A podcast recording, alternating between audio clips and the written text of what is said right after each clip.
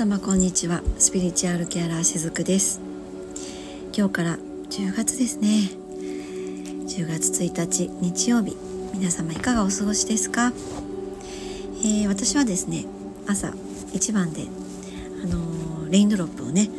えー、私が普段サロンの方でもさせていただいているレインドロップという、まあ、施術があるんですけれども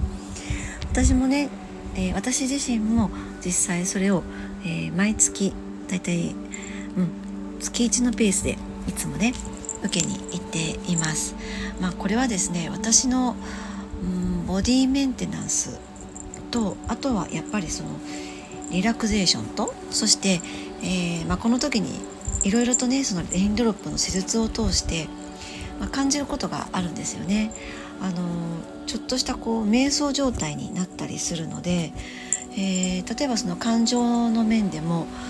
今私はこんなことをそういえばここ最近感じていたなって。そしてそれに対して内観をしていったりするんですね。ちょっとその考察をしていくというか。ね。また今ちょっと音が入ってるかな。私のワンコがねこうやって喋り出すと必ずあのファブリックを前足で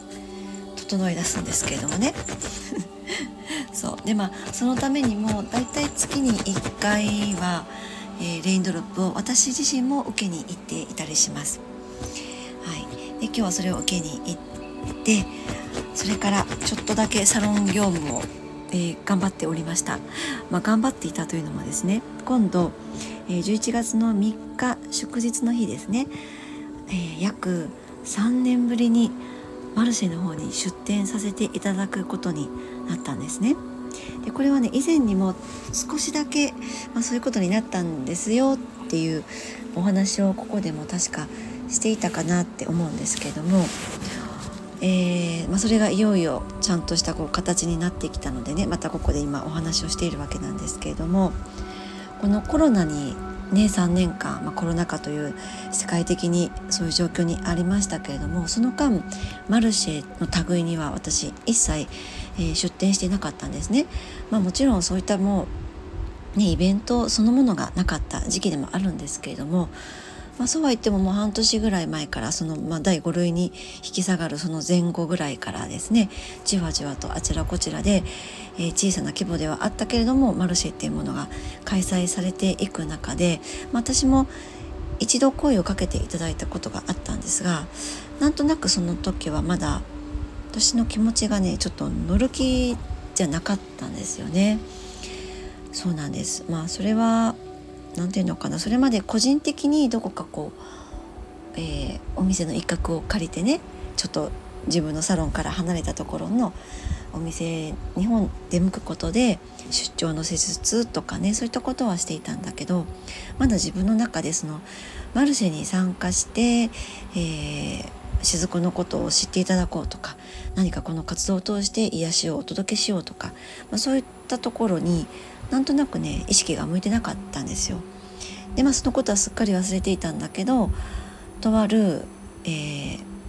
出会いを通してもちろんねそのあの本当にねとある出会い何て言うのかなひょんなところからっていうのがぴったりなんだけどもともと私がフェイシャルをね受けるために行っていたそのサロンの方が、えー、マルシェをね開催すると。で雫さんちょっと出てみない？みたいなそんな流れがあったわけなんです。でそういうことがねあるって想定してそのフェイスサロンにも私も通っていたわけではもちろんなかったので本当にひょんなところからお声かけをいただいて、え、約3年ぶりにマルシェに出店させていただくことになったんですね。でそのさっきねサロン業務を頑張っていたっていうのがこの出店するに至あたっていろいろとやらなければいけないことが必然的に起こってくるわけなんですけどインスタの方での例えば投稿とか、えー、他のね出店者様のその把握とかどんな方が来られるかとかねその方たちの紹介とかも今後ねインスタの方とかでもしていくわけなんですけれどもそういったのが何年かぶりだったのでもうねまるっきりやり方を忘れてしまっていてもうそれにちょっとね悪戦苦闘というかもう全然大したことじゃないんですけど終わってみればねややってやれたじゃんっていう感じだったんですけどまあ人間って何年かやらないと忘れるもんなんですね。それがすごくよく分かりました。なので本当にね日々の積み重ねがやっぱりこう自分にとって大切なものであればあるほど大切だなってその日々の積み重ねがね大切だなっていうことをね改めて今回知ったそんな午前中だったりします。で、えー、まあ、それをね終わったので今この収録をしているわけなんですけれどもあの、まあ、このね、えー、マルシェの内容っていうのが何て言うのかなスピリチュアル一色のマルシェとかではなくて美と健康と食、まあ、これらの三位一体のマルシェだったんですね。なので私もあ参加させていただこうっっていう気持ちがまた湧いてきたわけなんですけどもそのやっぱり私が思うその人生にとって大切なことってやっぱり健康であることだしそれは心身ともにですよね体の方も精神的にも、ね、心の方も健康であるということそしてその健康であるために必要なことってやっぱり口にするものもそれは言えると思うんですよね。何を自分が、えー、口にすることでどんな自分の体となっていくのかってそしてその体でもって私たちっていろんなことを体験していくこともできるし自分のことを表現していくこともできるわけなんですよね。だからやっぱり健康と食って大事だと思っているんですそしてここに美というものが今回入ってるわけなんですけれども私が普段そのこういった配信の中でお伝えしていく中でその美というワードってあまり出てこないかなとは思うんですよね。というのは私自身があまりその美というものにそこまで興味がなかったからっていうのもあるんですよ。あのおしゃれとか何て言うのかなインテリアにおいての美とかそういったのはすごく好きなんですよねその空の景色とか花をめでるとかそういった美美しさっていうのはすごく好きなんだけど、えー、自分自身の美っていうところにあんまり興味がない人間だったんですね。でまあだからその何て言うのかな紫外線とかもバリバリ浴びていたしでもそれがこう年齢をね重ねていくとだんだんと、えー、それこそ潜在的に埋まっていたその今まで浴びすぎていた紫外線の影響っていうのが表面化してくるわけですよ。そのシミとかね、えー、まあシワとかちょっとね女性の方ね聞いてくださってる方。ああちょっと耳が痛いわっていうようなこともねあるかもしれないんですけども。でもあので私も実際ね、えー、そういった年齢に差し掛かってきて半ばちょっとね実は諦めていたところもあったんですよ。もうこれは年齢によるものだから仕方ないと。でも今のフェイシャルサロンに通いだしてあのその意識はねその概念が変わってしまったんですね。あの私がこの行っているサロンって決してね大手とかじゃないんですよ。何かこう大手のところが、えー、と何て言うのかな展開しているチェーン店の類のサロンとかではなくって個人の方がされているサロンなんですね。ただその方がこれまで、えー、ていうのそれその方のこれまでの経歴というものに私はすごく、えー、波長があったというかあのもともとねその方大手のメーカーで美容部員さんとしてお勤めされていた時期もあったそうなんですね。でその頃はやっぱりそれが良かれと思ってされていたんだけどある時そのお肌を痛めてしまう、まあ、そういった出来事があったそうなんです。でそこから、えー、今使っているもの今自分が使っているこの大手のものっていうのは果たして自分の肌にいいものなのだろうか？っていった探求が始まっていってでまあそれは自分にとって、まあ、もちろんそれは自分だけじゃなくて多くの女性たちにとって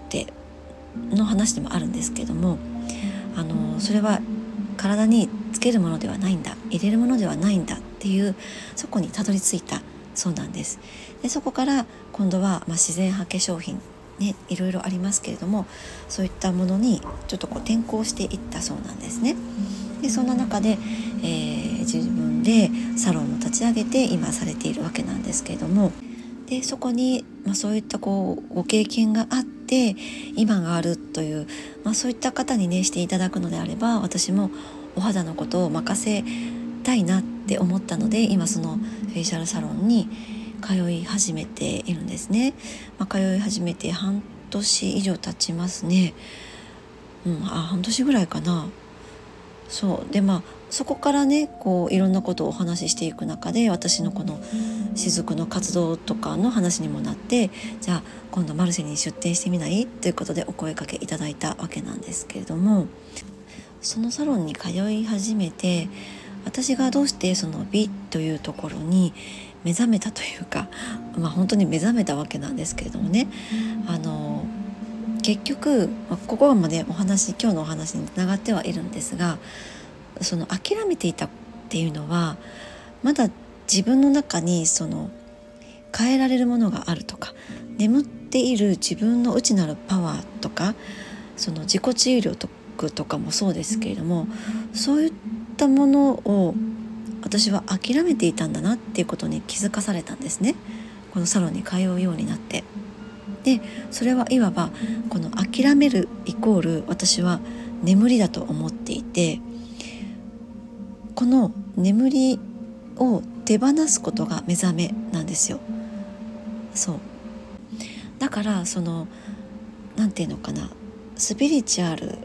ももちろんこのねスピリチュアルという中にも目覚めとかアセンションっていうそういったねワードがありますけれどももうそれはどの分野においても同じことが言えると思っていて、えー、今お話ししている美の分野でもそうです。医療の分野でもそうです。そのじゃあ医療の分野での目覚めってどういうことなのかっていうとその医者の言うことに全てを預けない、えー、闘病の仕方っていうのかな？病院の通い方でもいいんだけどその医者に全てを預けないやり方、まあ、それが医療の中での、えー、患者さんの立ち位置としての目覚めなんですよね。えー、私は医療にも携わっていて普段看護師の仕事をしていますけれども看護師の立場としても医療の中で、えー、目覚めていくっていうことはもちろんあると思っているんですね。で、まあ、それがうん少し前にねお話をしましたけれども医療界の闇というものをね知っていく中で私はどういう、えー、一医療従事者としてこの医療界の中で仕事をやっていくかっていうのもそこもやっぱりこう目覚めた瞬間があったわけなんですね。でそれはやっぱり食の分野においてもそうだしあのいろんな分野でね本当にこの目覚めっていうのはあるものだと思っているんですね。で、えー、私の場合はこのサロンに通い始めたことで美というものに目覚めたわけなんですけれどもじゃあ実際その、えー、現実的にねどういうふうにその目覚めたのかっていうとやっぱりその女性なら女性だけに限らずこれは言えるとは思うんですよね。えっと、自分を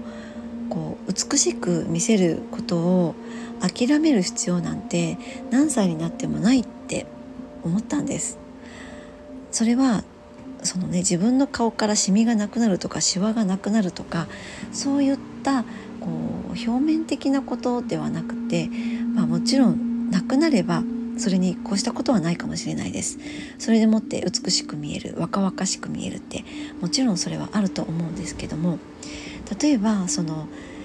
シミがなくなるとかいうことよりもその、えー、基礎化粧品とかを使うことで心地よさだとか実際になんとなくこうお肌の状態がね整っていく。それは、えー、自分から見てもそうだし周りの人から見てもあなんか最近色艶いいね。っていうそれぐらいのレベルのものですよ。だからシミが消えたとかそんな話ではないんだけれどもでもそうやって「あ最近顔色がいいね」とか「お肌の調子が良さそうだね」って、えー、そんな風にちょっと気づかれる。それぐらいのことであってもすごく女性って嬉しいと思うんですよね。でその嬉しさでもってもっともっと自分の内側にあるもっと、えー、自分は美しくあっていいんだとか美しくありたいなとか、えー、いくつになっても年齢関係なく自分を輝かせて生きようっていうそういったモチベーションにつながるっていうふうに思い始めたんです。うん、なのでこのまあ今回ねマルシェを開え、主催されるこのサロンのオーナーさんのお声かけにも私は快、えー、くね、えー、答えさせていただくっていう選択をしたわけなんですけどもまあこの基礎化粧品にも私は実はちょっと惚れ込んでいてですね実際私のお肌の調子も良くなっているのであの今後はねこの基礎化粧品についてもねサロンの方で取り扱っていけたらいいななんて少し思っていたりもするんですが今日そのお話をしていくアセンションっていう本題にねまだ入ってないかなって感じていらっしゃる方もいるかもしれないんですがもう実はちゃんと入っているんですよ。でもう一つね最近私の看護師の職場の方で起こった出来事を、えー、ちょっと前置きに置いてあのアセンションのところのねお話にもつなげていきたいなって思ってるんですけれどもえー、っとまあとある出来事があったわけなんですね職場の中で。でそれは上の上司上の者からその現場のところに、まあ、こうやれという、まあ、いわばこう命令的なものが降りてきてで、えー、そこに賛同できる現場の職員って誰一人いないそういった案件だったんですよねそういう命令だったんです。でもその私が所属しているのはデイサービスっていうところになるんですけども母体が病院なんですね。でまあそこの病院の理事長だったりとか、まあ、外部から来ているコンサルの人たちが言う、え、このことについてはこれからこうやっていけみたいなもトップダウンですよね。そういったものがあってそこに現場の人間は誰も賛同していない。けれども私が勤めているそのデイサービスの現場の管理者はもうそれはせざるを得ない。ということで、えー、皆さんこういうことをやってくださいっていうふうにまたここでもトップダウンっていう形があったんです。でまあ実際それをみんなやるわけなんですけども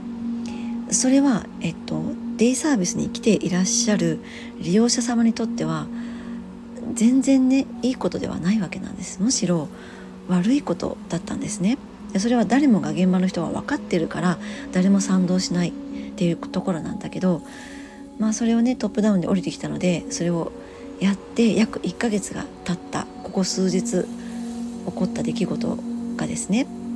やっぱり、え、利用者さんからのクレームが出てきたりとかいろんな問題が、えー、どんどん浮上してきているんです。でそういうのが出てくるとやっぱりその声を拾うのは現場の人たちなんですよね。でやっぱり私もそういったクレームの声とかを拾い上げてやっぱりこのやり方はどうかと思うと、まあ、そういった意見を私もするわけなんですけどもあの私以外にもねそういった意見をする人たちがいるわけなんです。でもそこでもやっぱりこの現場の管理者の人は、えー、それでも仕方ないと上から降りてきた命令だからもうどうしようもないんだっていうふうに言われてしまったんですね。で私はこの時にあそうかもうこの管理者の人はそういう周波数なんだ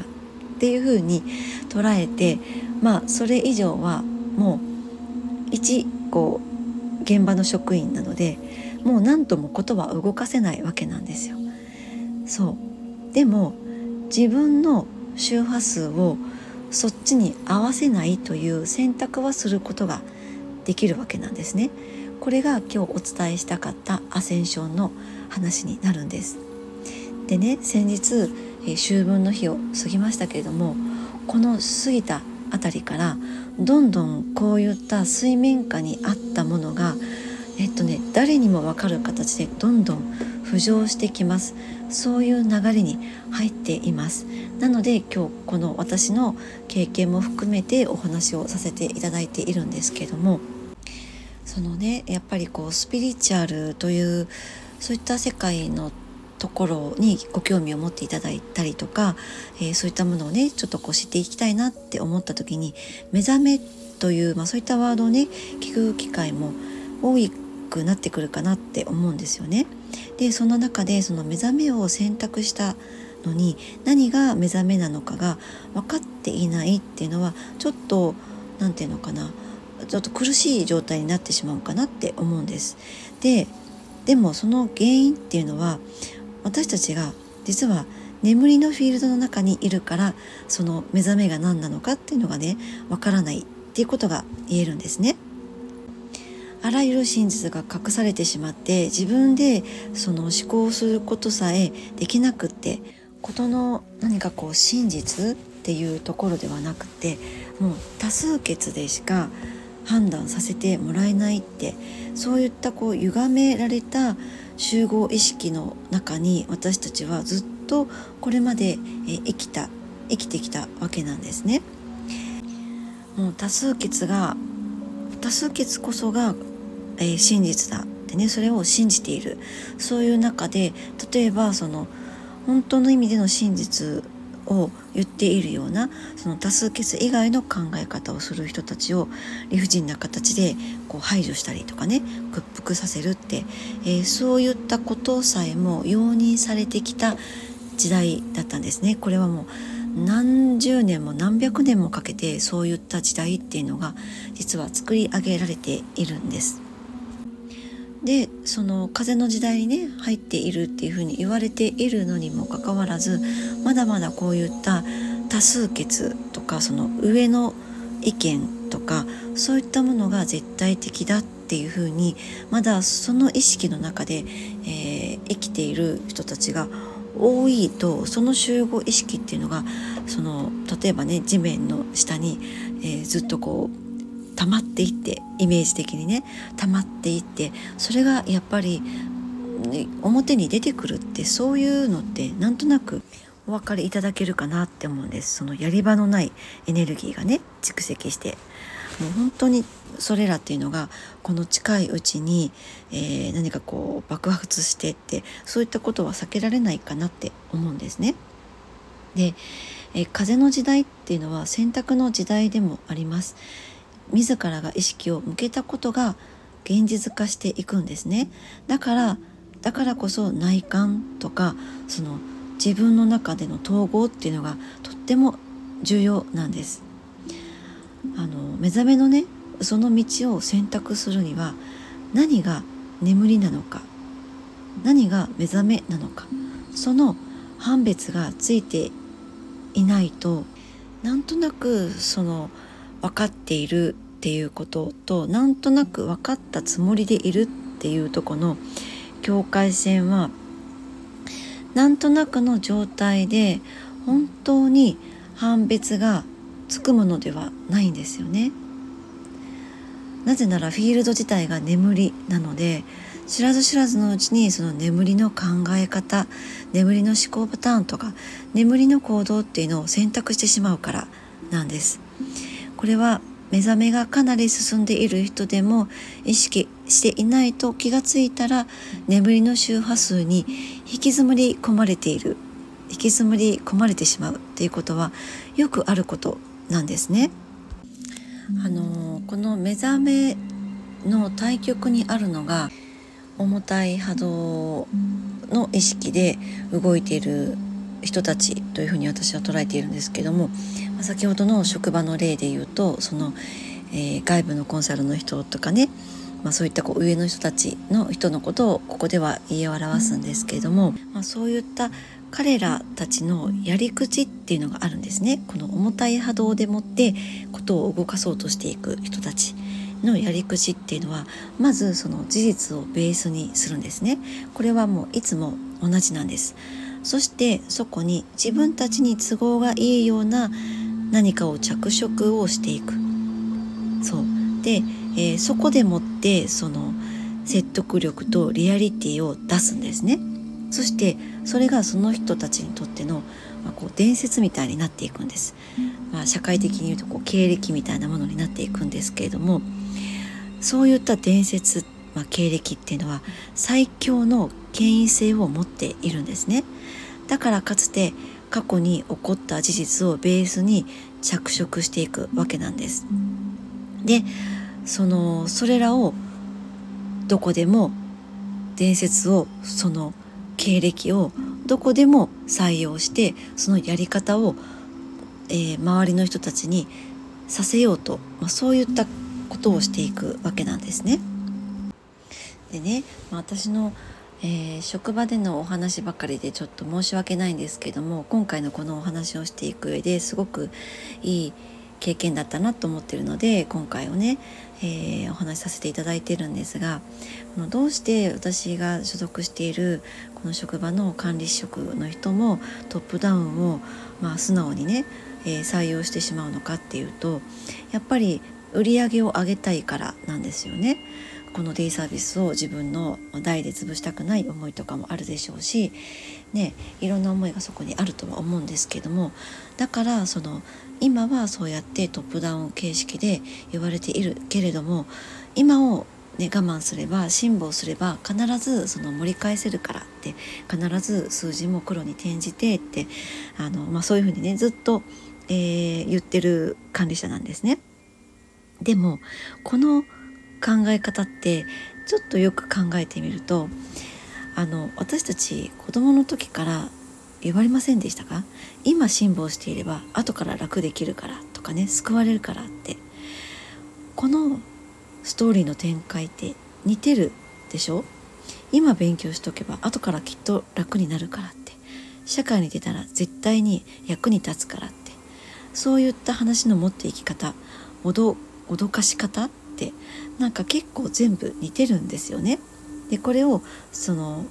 世代的にちょっと見てみるとある年代を境にこのねいわばマインドコントロールっていうのがガクンって下がる世代があるんですよ。それがね就職氷河期世代なんです。まあもうよく考えてみたらそりゃそうなんですけれどももういい大学さえ行っとけばあとは何とでもなるといい会社にね、就職できていい結婚ができていい家庭を持ててってそういったこうねいうふうに教えられてきたのにそしてその学生ローンとかもね組んでしまってでも実際大学に行っても就職もできなくって本当にこう路頭に迷ってしまったってそういう世代の人たちもいるわけなんですよね。でもそういった中で冷たい現実を突きつけられるそういう人たちが大量に作られた時代が就職氷河期世代ですよね。でそれでもそういった人たちが全員が目覚めたっていうところとはまだまだ程遠いわけなんですよ。なぜならさっき紹介したみたいに学歴進行論その今頑張っとけば我慢しとけば大丈夫だから今ねそのどんなクレームにも我慢して謝罪しておけば大丈夫だからってねそういったあの方がまだまだ主流なんですよ。でも個々が大きな分岐点になったのは間違いないです。そしてねちょっと話が飛び飛びになってるかもしれないんですけども例えばこうスピリチュアルの中でね、えー、例えばこう宇宙人に出会ったら私を高い次元に連れて行ってくれるかもしれないとかね。あのそう UFO と出会ったらそうなるとかね。その何かが自分をどうこうしてくれるっていうそういうふうに信じてしまう方も中にはいるんですけれども。目覚めた私を6次元に何かが連れて行ってくれるという発想自体が実はこの長い歴史の中で刷り込まれてしまった思考パターンだということに自分で気づいていかなくてはいけないわけなんですね。それが地の時代と風の時代の大きな違いでもあるんです。もうずっとずっと昔からその波動の重たい、えー、そういった人たちっていうのはあらゆる罠を張ってそういうことを私たちの意識の中にすり込んできたですあの巧妙に織り交ぜて時にはその有益なこととね、えー、抱き合わせにするような感じでまあ、いわばこう本当にマインドコントロールですよねそういったことを施してきたんです。でそういった、まあ、波動の重たいものねそういった人たちっていうのを肌で感じれるように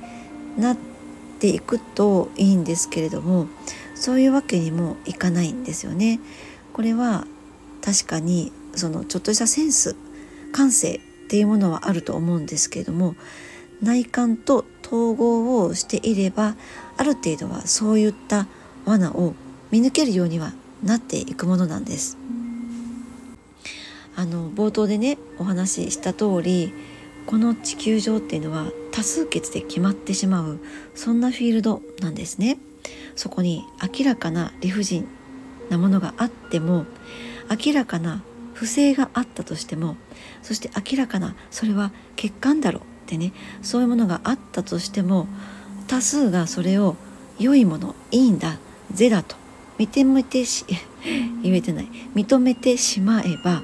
少数の意見がいかに正論であったとしてももう抵抗できないシステムがそこにあるわけなんですよね。もうねいろいろ君たちの言い分があるのはわかるんだけどみんなで決めたところだからもう従ってくださいねっていうそういう強制が働くんですね。でも多数は作れるんです。学校教育で思考のね土台を仕込んでメディアを使ってまあ、コマーシャルとかでもそうですよそういったものをずっとこうずっと私たちの中にすり込んで、えー、けば多数って作れていけちゃうんですね。ちょっとね世界をね周りを世間を観察してみるともうそのようになっているっていうのがねお分かりいただけると思います。何年も何十年もかけてその波動の重たいものを扱う人たちっていうのは地の時代のシステムをもうより強固でもう強い石のようにそういった支配システムにしていったっていうわけなんですね。でも私たちね一人一人小さな人間っていうのはその社会の中に生きてはいます。なのでそこをそこにこう勝とうとしたりとか勝てるものっていうのはいないとは思うんですよ。そう。だからいわば私たちって眠りのフィードフィールドにいるということは自覚しなくてはいけないとは思うんです。それはもう抗えないことなんですね。でも外側は眠りのフィールド。だけど外側に基準点を持ってしまわないことが大事なんです外側を見てはいけないっていうことではなくてそれを基準にすることがちょっとした問題なんですね。なぜなら私たちって眠りのフィールドから目覚めようとしているからですよ。軸を自分に戻すことです。ここから離れるってことは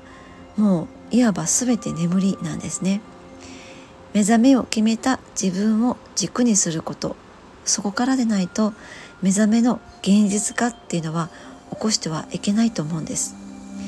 自分の周囲に同じ属性の人たちが集まってきたらそれは目覚めの現実化が始まってきたというサインではあります。だけど心ここにもやっぱり落とし穴があって陥りやすいところでもあるんですが仲間が集まってきたと言ってついつい周囲を基準にしてしまってはあっという間に覚醒ルートから外れていってしまいます。あの覚醒への道って曲がりくねってるんですよね。そうまっすぐではなかったりします。だからこそ油断は禁物なんですけれどもあの強制されてね何か物理的には従わなくてはいけなかったとしても自分はそれがおかしいということを知っている。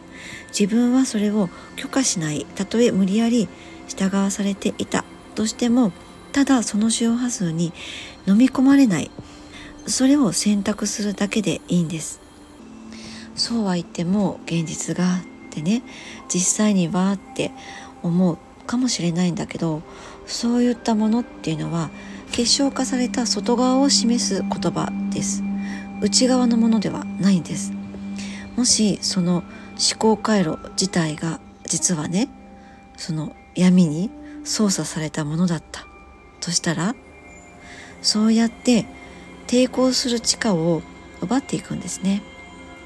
でも私たちにできることっていうのはただその周波数には飲み込まれないぞっていうこの意識を持っておくだけでいいんですよ。何か物事を起こすってそれを選択することももちろんあるんだけど決してそうでもなくって物事を起こさなかったとしても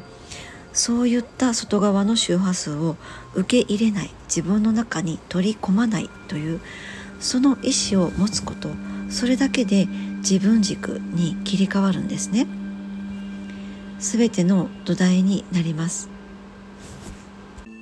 まずはその地点に立つこと。そこから現実の結晶化っていうのも始まっていくんです。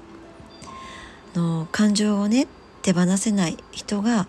その手放せないことに対して劣等感を抱えているとして感情に飲み込まれてしまっていることに罪悪感を覚えてしまっているってそれを目覚めの観点で言えば本当はその劣等感と罪悪感こそを手放すべき対象なんだけど自らが作り出した劣等感とか罪悪感に押しつぶされてしまってそんなことをやっても意味がない逆効果だってもうエゴはそういうふうにささやくんですよ。そのねささやきに従って手放すことを否定してくれるまた外側の意見もね私たちは無意識に探そうともしちゃうんです。でもそういった闇のね意識っていうものに引っ張られてはいけないんですよね。そういった者たちの手をもうスルイとかわしていく。そういった軽やかさこそがアセンションなんです。アセンションっていうのは意識の次元を次のところに上昇上昇させていくっていう意味です。つまりそれは5次元領域の意識を持つっていうことですよね。5次元に行くっていう、まあ、表現もあったりしますけれどもこれってちょっとした実は言葉のあやだったりするんですが、えー、実はその私たちはすでに5次元の領域の中にもいるんです。ただ自分が今どういう状態かっていうそれをどう認識しているかっていうことでもってどの次元にいるかっていうのが、えー、っと現実化されているだけなんですね。例えばえそうですね5次元は4次元も3次元も2次元も1次元も内包している状態です。これを地球で表すなら地球の中に日本もあるハワイもあるね、えー、いろんな国がありますよね。で私たちが今この日本にいて地球に行きたいとは言わないじゃないですか。それと同じなんです。だからそれをもっと大きなフィールドに広げてみると宇宙の中に地球日本ってその内包しているわけですよね。だから宇宙意識に行きたいっていう、まあ、そのそれもちょっとした言葉のあやであって宇宙意識っていうのは誰もが持っているものなんですよ。それを私たちは普段採用していないだけだったりするんですね。でその5次元のね意識でどうして私たちは普段採用できない状態が生まれるのかっていうと自分の中に制限の意識がある時はこの自分も5次元の意識を持っているんだっていうことが分からなくなっちゃうんですね。だから意識をこう丸い丸い感じで拡大していくという、まあ、そういった感覚がね大切になってくるかなと思います。統合するのは何のためかってそれは重くなった感情や自分を苦しめる周波数を手放していく。それを自分でやるっていうことなんですよね。統合は技です。技っていうのは目的を達成するためのツールですよね。私たちって自分の中にも神の意識があるんです。これは誰もがそうなんです。そしてその意識を思い出すそのゲームを私たちはこの地球上でやっているんですね。何かこう不安を感じることがねいけないのではなくって不安に飲み込まれてしまって何まともに思考できなくなっているってそこが問題になってくるんですよね。統合をしても感情はなくならないです。感情を持っているのが人間だからですね。感情を握りしめていることの執着を外すその訓練のようなものなんです。外側が悪いというわけではなくて内側を観察して整えている。そういった土台が必要なんですよね。外側を見るのがいけないと言っているのでもなくって外側を基準にするのはやばいぞってそのことに気づける状態のことが大切なんです。その気づけないそれこそが眠りだからなんですね。私も今日このお話をしていてまあ職場でねいろんな感じた感情、えー、怒りもありましたし、えー、悲しみもありました。でもその感情をやっぱり自分の中に落とし込んでいってしっかりとねそれはあ今私がこれを感じているんだって。それはねちょっとこう自分と、えー、話す作業になります。今の私がこう感じているんだです。その状態なんだっていうふうに感情を認識させるんです。今私の内側からこういったものが湧いているんだってなっちゃうと